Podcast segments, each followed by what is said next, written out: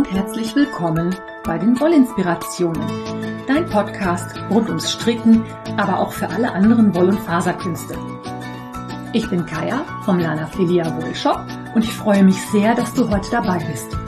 Ich wünsche dir viel Spaß und tolle Inspirationen in der aktuellen Folge. Hallo und herzlich willkommen zu einer neuen Episode Wollinspirationen. Ich freue mich, dass du dabei bist.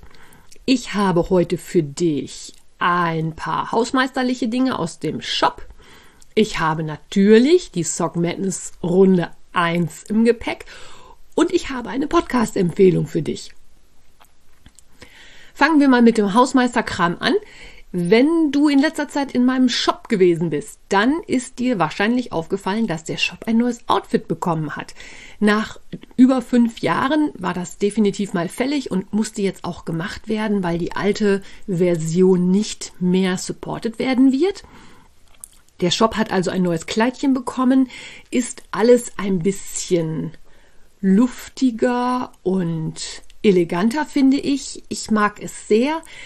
Wir sind noch nicht ganz fertig mit dem Umstellen, aber es wird. Und einkaufen kann man nach wie vor. Wir waren jetzt am Montag, glaube ich, einen Tag offline. Aber wir haben das, glaube ich, ganz gut hingekriegt. Würde mich freuen, wenn du da mal gucken magst und vielleicht auch ein Feedback geben magst, wie dir der neue Shop gefällt. Ich mache das ja nicht nur für mich, sondern auch für euch, damit euer Einkaufserlebnis im Lanafilia Shop auch Spaß macht. Dann gibt's Vorbesteller. Ich habe eine Vorbestellrunde laufen für Life in the Long Grass für die Fine Sock. Libra, der Mystery Call, ist ja aus der Fine Sock gestrickt.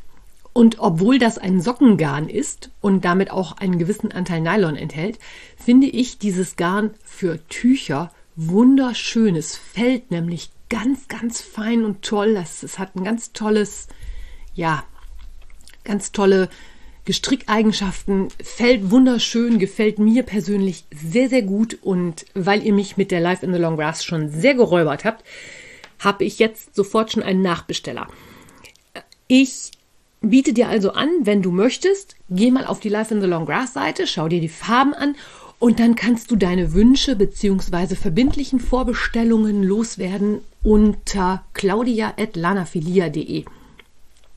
Bitte mach das per E-Mail, nicht über irgendwelche Messenger-Dienste, denn es ist für mich einfacher, weil ich dann alles an einem Platz habe und die E-Mails auch zusammen in einen Ordner packen kann und da besser den Überblick habe. Was auch mitbestellt werden kann, sind alle Bücher oder Hefte aus der Life in the Long Grass Kollektion, die Ausgaben 1 bis 6. Wenn du die nicht kennst, guck dir die gerne mal an. Ich verlinke dir die Seite auch in den Shownotes und zusätzlich kannst du auch bei Revelry schauen, welche Anleitungen da enthalten sind. Das sind wunderschöne Anleitungen und ich finde die Hefte auch total schön. Die kann man super auch einfach nur mal durchblättern zur Inspiration. All das kannst du bei mir vorbestellen. Und was auch geht, sind übrigens die Fade Sets. Also es gibt von Life in the Long Grass Sets in einem Fade da gibt es fünf oder sechs verschiedene. Die sind allerdings auf Merino Garn oder Merino Twist und nicht in der Feinstock. Vorbestellung läuft bis zum 17. März. Das ist nächste Woche Freitag.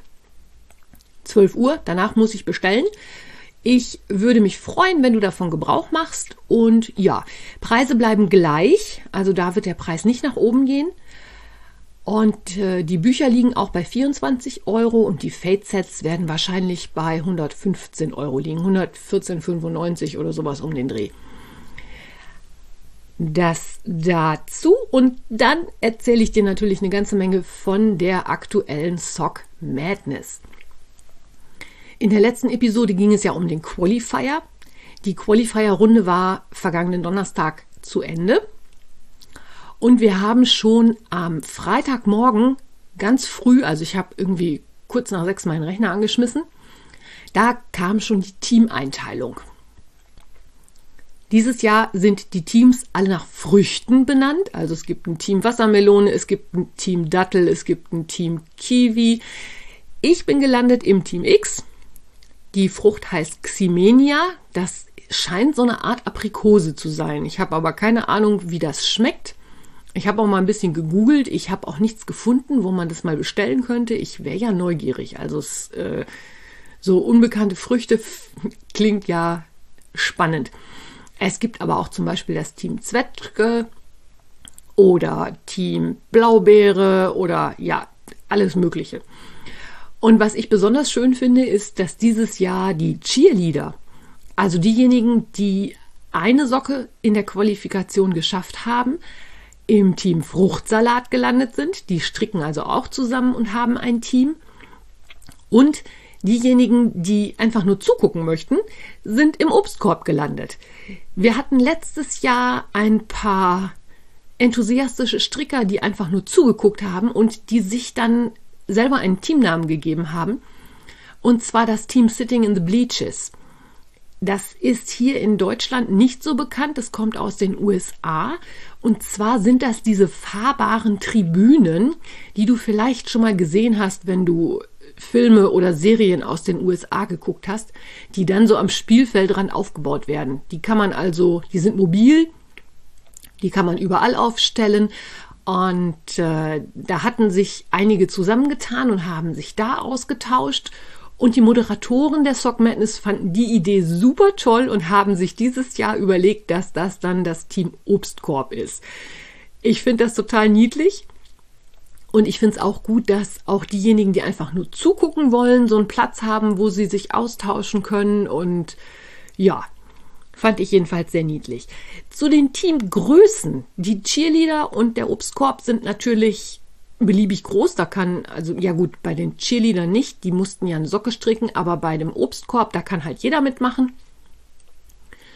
Und die anderen Teams sind so zwischen 35 und 40 Strickern groß. Das sind deutlich weniger, als es im letzten Jahr war. Ich glaube, letztes Jahr hat mein Team mit 46 gestartet weil ich glaube, dass der Qualifier für viele in der Zeit einfach nicht schaffbar war. Das war ja jetzt nicht das mega komplizierte Stricken, aber es war halt zeitaufwendig und es war eine Friemelei mit den vielen einzelnen Ballonfäden. Du erinnerst dich sicher, dass ich da letzte Episode drüber erzählt habe. Und demzufolge sind die Teams dieses Jahr etwas kleiner. Team X ist gestartet mit, ich glaube, 38 Strickern und der Cut-Off für die erste Runde war bei 35. In den nächsten Runden geht es dann weiter mit 30, 23, 15 und die vorletzte Runde startet mit acht Strickern, die letzte nur noch mit einem. Das ist ja schon das bekannte Schema. Heißt also auch, dieses Jahr ist es am Anfang relativ entspannt, weil noch sehr, sehr viele weiterkommen. Es ist zum Beispiel so, dass in Team Y und in Team Z wo die schnellen Stricker oder die ganz, ganz schnellen gelandet sind, dieses Jahr in der ersten Runde sogar alle weiterkommen, die ein paar Socken abgeben. Und wie du das jetzt schon gehört hast, die Teams sind wieder von A bis Z sortiert und es ist auch so, dass die schnellen Teams sich am Ende des Alphabets finden.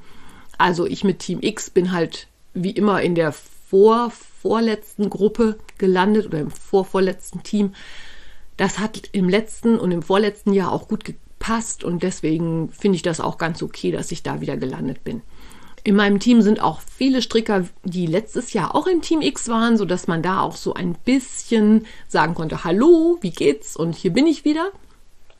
Das mag ich auch, aber es sind natürlich auch neue Strickende dabei. Am Freitagabend kamen dann schon die Spezifikationen für Runde 1. Du erinnerst dich, wir bekommen die Spezifikationen und dann innerhalb von 48 Stunden kommt die Anleitung und dann geht's richtig los. Die Spezifikationen waren für Socke H und es war angegeben 100 Gramm in der Hauptfarbe, 20 Gramm in einer Kontrastfarbe und lange Nadeln beziehungsweise kurze Nadeln sind nicht empfohlen. Und da ging die Spekulation natürlich schon wieder los, wie das denn funktionieren sollte. Ich habe mir also vorsichtshalber schon mal die passenden Nadeln in Magic Loop rausgesucht. Garn hatte ich sowieso schon gewickelt, denn ich habe von einer lieben Mitrevelerin einiges an grüner Sockenwolle bekommen. Das hat sie speziell für mich gefärbt, weil ich ja die Socken alle an Eierstockkrebs Deutschland geben möchte. Oder nicht alle, aber viele. Also die leicht, den Qualifier mit den Luftballons, die bleiben bei mir. Die gebe ich nicht wieder her. So viel Mühe. Ja, dann gingen die Spekulationen natürlich los, was das sein könnte. Und viele haben gesagt, oder einige hatten die Idee, dass das eventuell ein Design von der Renee Strauss sein könnte, weil die sich darauf spezialisiert hat, Socken zu machen, bei denen man einen Ministrang verwenden kann, ohne dass man ganz einfach nur Bündchen, Spitze und Ferse in der Kontrastfarbe strickt. Da kannst du dich vielleicht erinnern, die René hatte letztes Jahr die Unbearable, Undorable, Unbearable oder so ähnlich gemacht. Das war die Anleitung mit den Stacked Stitches, also mit diesen übereinander gestapelten Maschen, wo man dann auf einmal 160 Maschen auf der Nadel hatte. Ja, da wurde halt spekuliert, überlegt und wie das immer so ist. Am Samstag hatte ich nachmittags Stricktreffen und als ich abends nach Hause kam, hatten wir eine Anleitung. Die Strickanleitung heißt Valgus, das heißt so viel wie schief oder quer, und so sahen die Socken auch aus.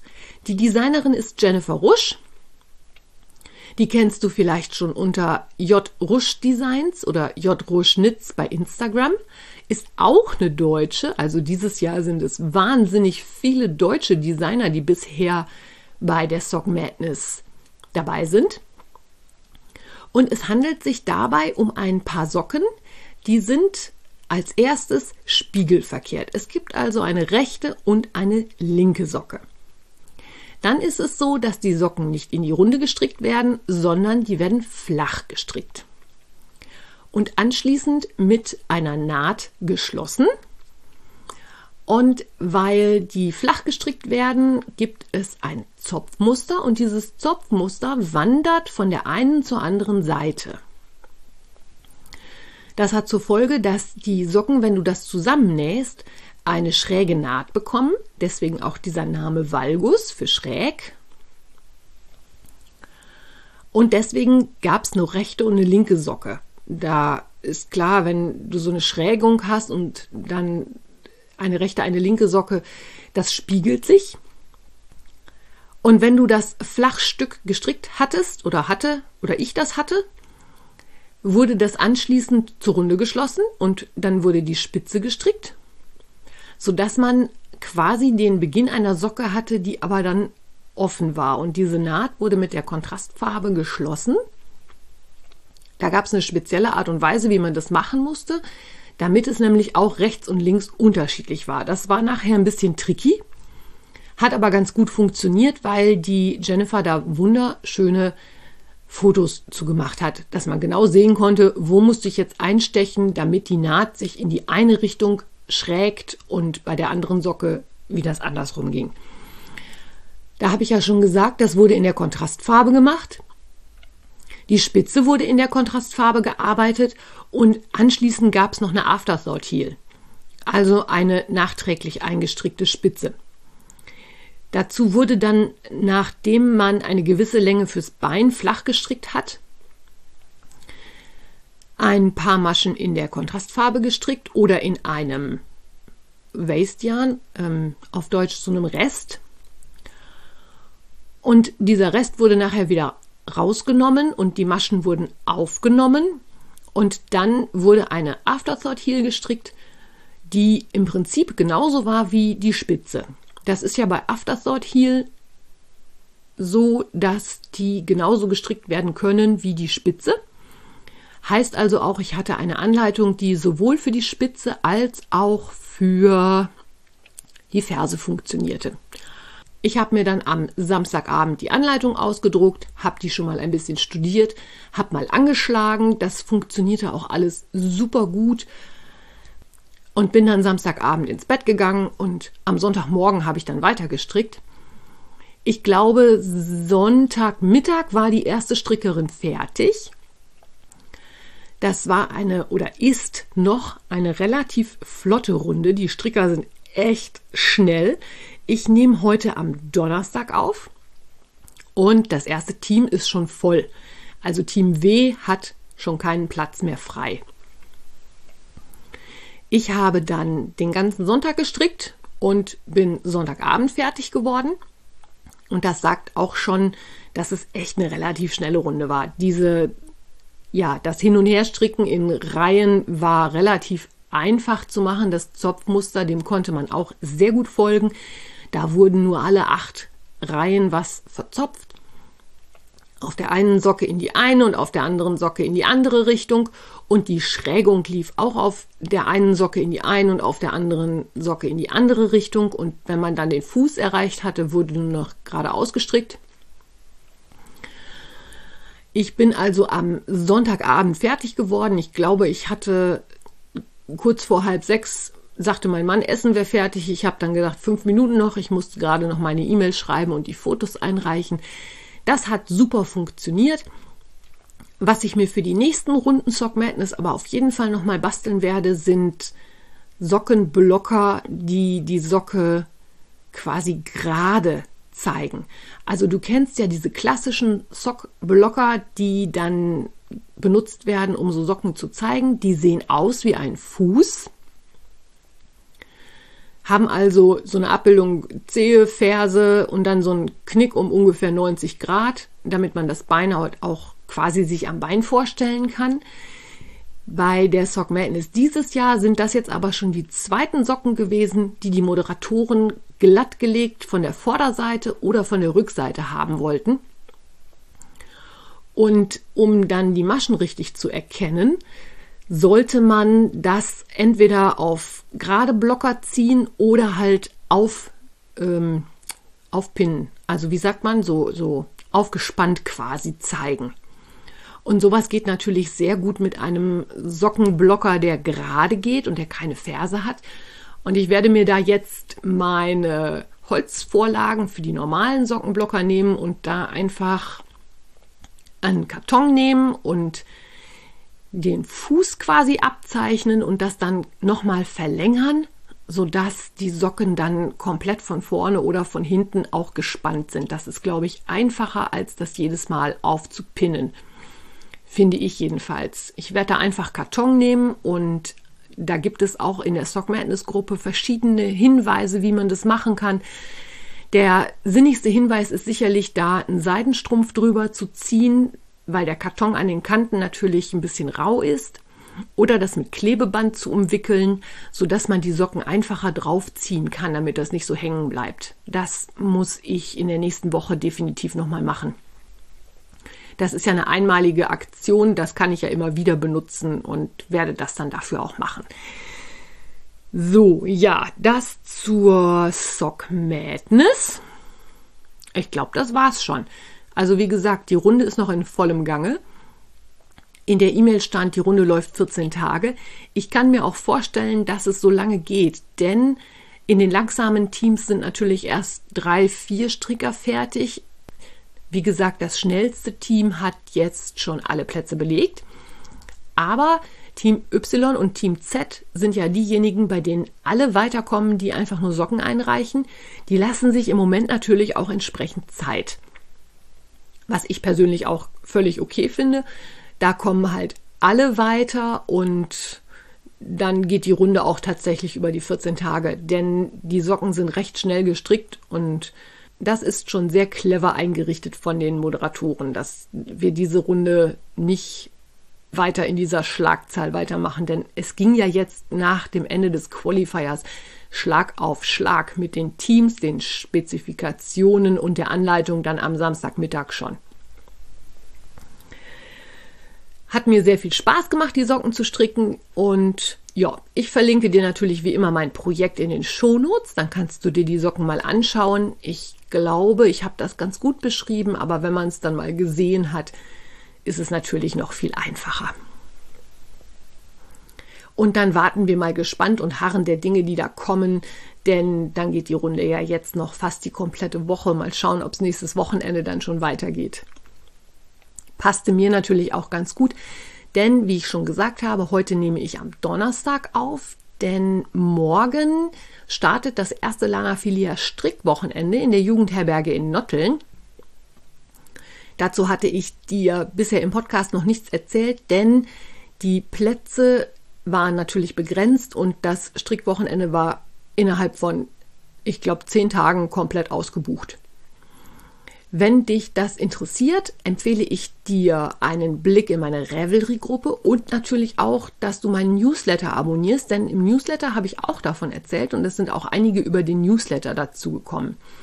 Das nächste Strickwochenende im November ist leider auch schon ausgebucht, sodass ich dich dafür tatsächlich einfach mal auf nächstes Jahr verweisen muss. Es nutzt alles nichts. Äh, noch mehr schaffe ich einfach nicht. So, und bevor wir jetzt in Richtung Sonntag den Tag ausklingen lassen oder genießen oder wie auch immer, erzähle ich dir noch was von einem neuen Strick-Podcast. So neu ist der gar nicht mehr, aber es passte mir immer irgendwie nicht in den Podcast rein. Das wäre dann zu lang geworden. Und zwar macht diesen Podcast Ilona. Ilona ist bekannt unter The Knitting Translator. Ilona kommt aus Bielefeld. Ilona ist, glaube ich, irgendwo aus einem osteuropäischen Land. Und Ilona ist Übersetzerin. Deswegen The Knitting Translator. Die hat einen Videopodcast bei YouTube gestartet und hat mich auch angeschrieben, hat gefragt, ob ich das nicht mal erwähnen möchte. Habe ich jetzt hiermit getan. Ich finde den Podcast sehr schön. Der ist sehr schön gemacht. Die gibt sich unheimlich viel Mühe und hat auch ganz viele verschiedene Themen im Gepäck. Ich glaube, der Podcast ist jetzt so sechs oder acht Wochen online und die hat tatsächlich eine richtig hohe Schlagzahl, was die Episoden angeht. Ich glaube, wir sind jetzt bei Episode 14 und da kommt mindestens jede Woche eine neue Episode, manchmal sogar auch schneller. Was ich mir sehr gerne angeschaut habe, war ihre Episode über die Handwerkbörs in Zwolle. Das ist ja vor drei oder vier Wochen gewesen. Da ist sie halt am Samstag gewesen. Leider haben wir uns da allerdings verpasst. Ich wusste auch nicht, dass sie kommt. Und ja, sie zeigt halt, was sie aktuell so strickt. Es gibt aber auch Episoden, wo sie was übers Übersetzen erzählt. Sie hat halt die extra Folge über die Handwerksbörse gemacht und ja, den möchte ich dir ans Herz legen. Gefällt mir persönlich sehr gut, obwohl ich ja sonst nicht so der Videogucker bin. Habe ich da tatsächlich doch schon das eine oder andere Mal reingeschaut. Und der Podcast ist auch auf YouTube recht erfolgreich, also das läuft ziemlich gut. Und wenn du das noch nicht kennst, lege ich dir das für den Rest des Sonntags mal ans Herz. Guck dir mal die Ilona an. Und damit wünsche ich dir einen schönen Sonntag, viel Spaß in der kommenden Woche, viel Spaß dabei, dich bei der Sock Madness umzuschauen, viel Spaß beim Libra Mystery Call. Wir sind inzwischen bei Episode, nein, wir sind inzwischen bei dem Hinweis 3. Es ist also schon richtig was passiert. Und wenn du da nachträglich noch einsteigen magst, kannst du dir natürlich immer noch überlegen, ob du bei Life in the Long Grass vorbestellen magst. Dann kriegst du auch auf jeden Fall deine Wunschfarben. Einen schönen Sonntag und bis bald. Tschüss! Wenn dir mein Podcast gefällt, freue ich mich, wenn du ihn weiterempfiehlst oder bewertest. Du kannst auch in meine Revelry-Gruppe kommen oder mir bei Facebook oder Instagram folgen.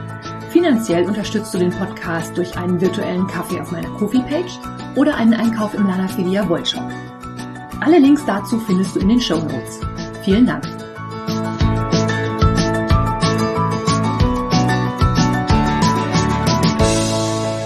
Die Strickanleitung heißt Valgus. Das heißt so viel wie schief oder quer. Und so sahen die Socken auch aus. Die Designerin ist Jennifer Rush. Rush? Ich glaube, nein.